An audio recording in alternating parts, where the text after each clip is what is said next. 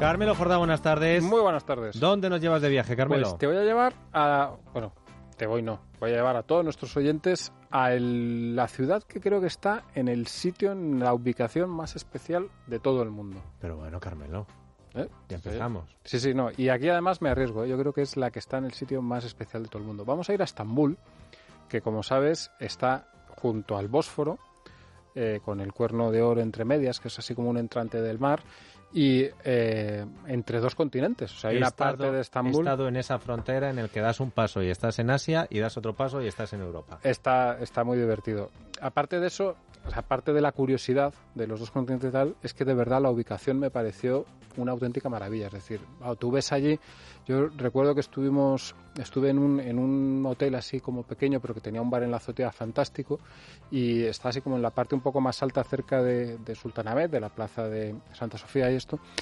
Y había una vista y tú veías toda la ciudad allí y el cuerno de oro y el bosforo y tal. Y dices, es que aquí no puedes hacer una ciudad fea. Te, te empeñas en hacer una ciudad fea y no te sale.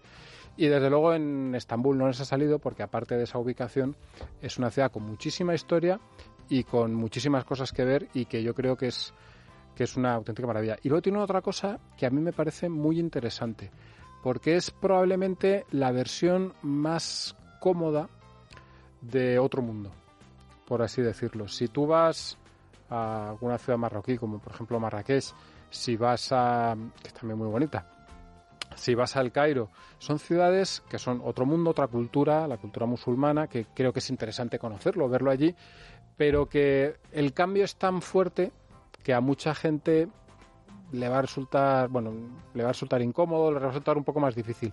En Estambul estás en esa otra cultura y realmente estás, o sea, no es, pero no es un cambio tan radical.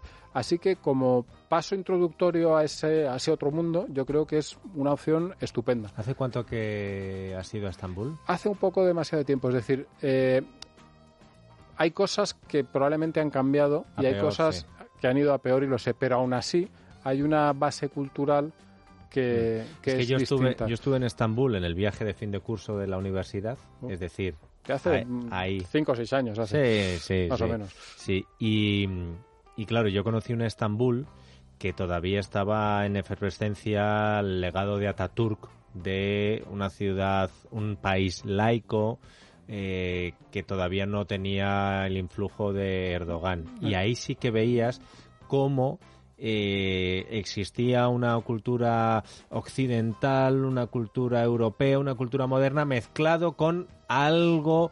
eh, Cuando yo cuando yo conocí la ciudad ya había pasado tiempo respecto a eso, bastante tiempo respecto a eso, y realmente veías que esa progresión estaba ocurriendo A peor. a peor. Pero aún así, Sí.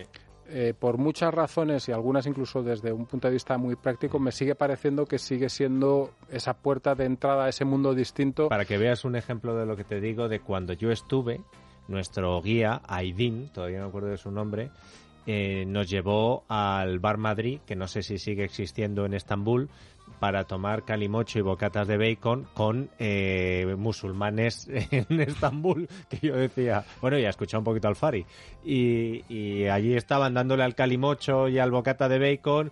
Eh, Bocata de bacon yo no vi.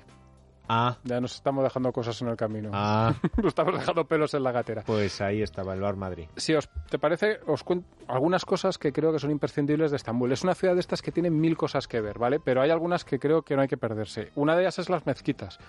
Lo que hablábamos esto de en sitios, no en todos los países musulmanes se puede entrar a las mezquitas. Por ejemplo, en Marruecos no, no se pueden, creo que mm, excepto en una o en dos.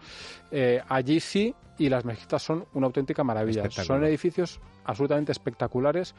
Eh, hay, bueno, la- le llaman la ciudad de las mil mezquitas. Hay muchas de ellas que son muy hermosas, pero hay dos que yo creo que son las más espectaculares. La mezquita azul, por Sin supuesto, duda. que es un edificio que realmente entras y te quita el aliento. Es una cosa que dices, bueno, esto cómo Por puede fuera y por dentro.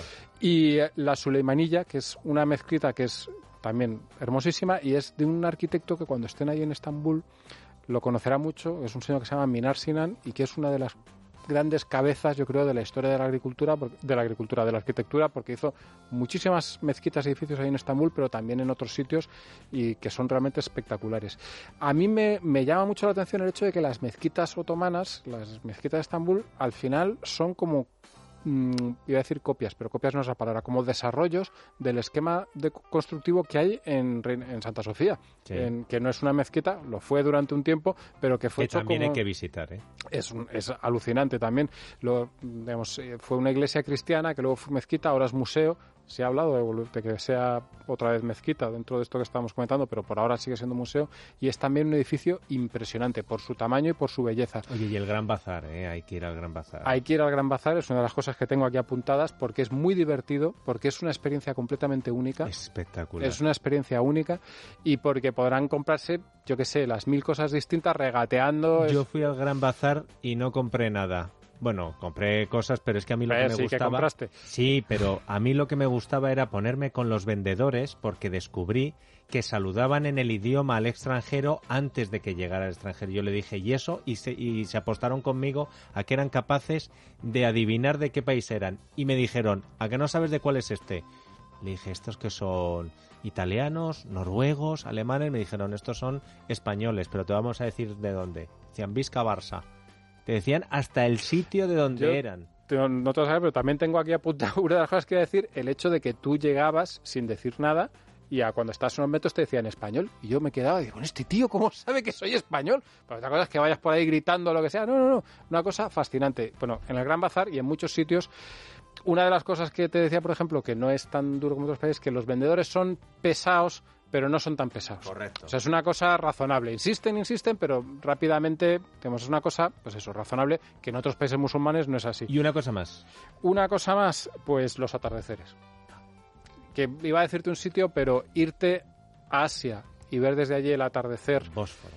eh, sobre el Bósforo y con el sol poniéndose por detrás de Santa Sofía Y descubrir y que, el la cuerno, mezquita azul que el cuerno de oro es el brillo del sol en el mar. Es, es, espectacular. es algo, yo creo, de verdad inolvidable. Eh, uno de, las, de los grandes recuerdos viajeros que tengo son de eso, desde Asia, desde el Bósforo y también desde la Torre Gálata, que está en la parte europea y también tiene unos atardeceres maravillosos. El problema últimamente es la seguridad. Gracias, Carmelo. Un placer.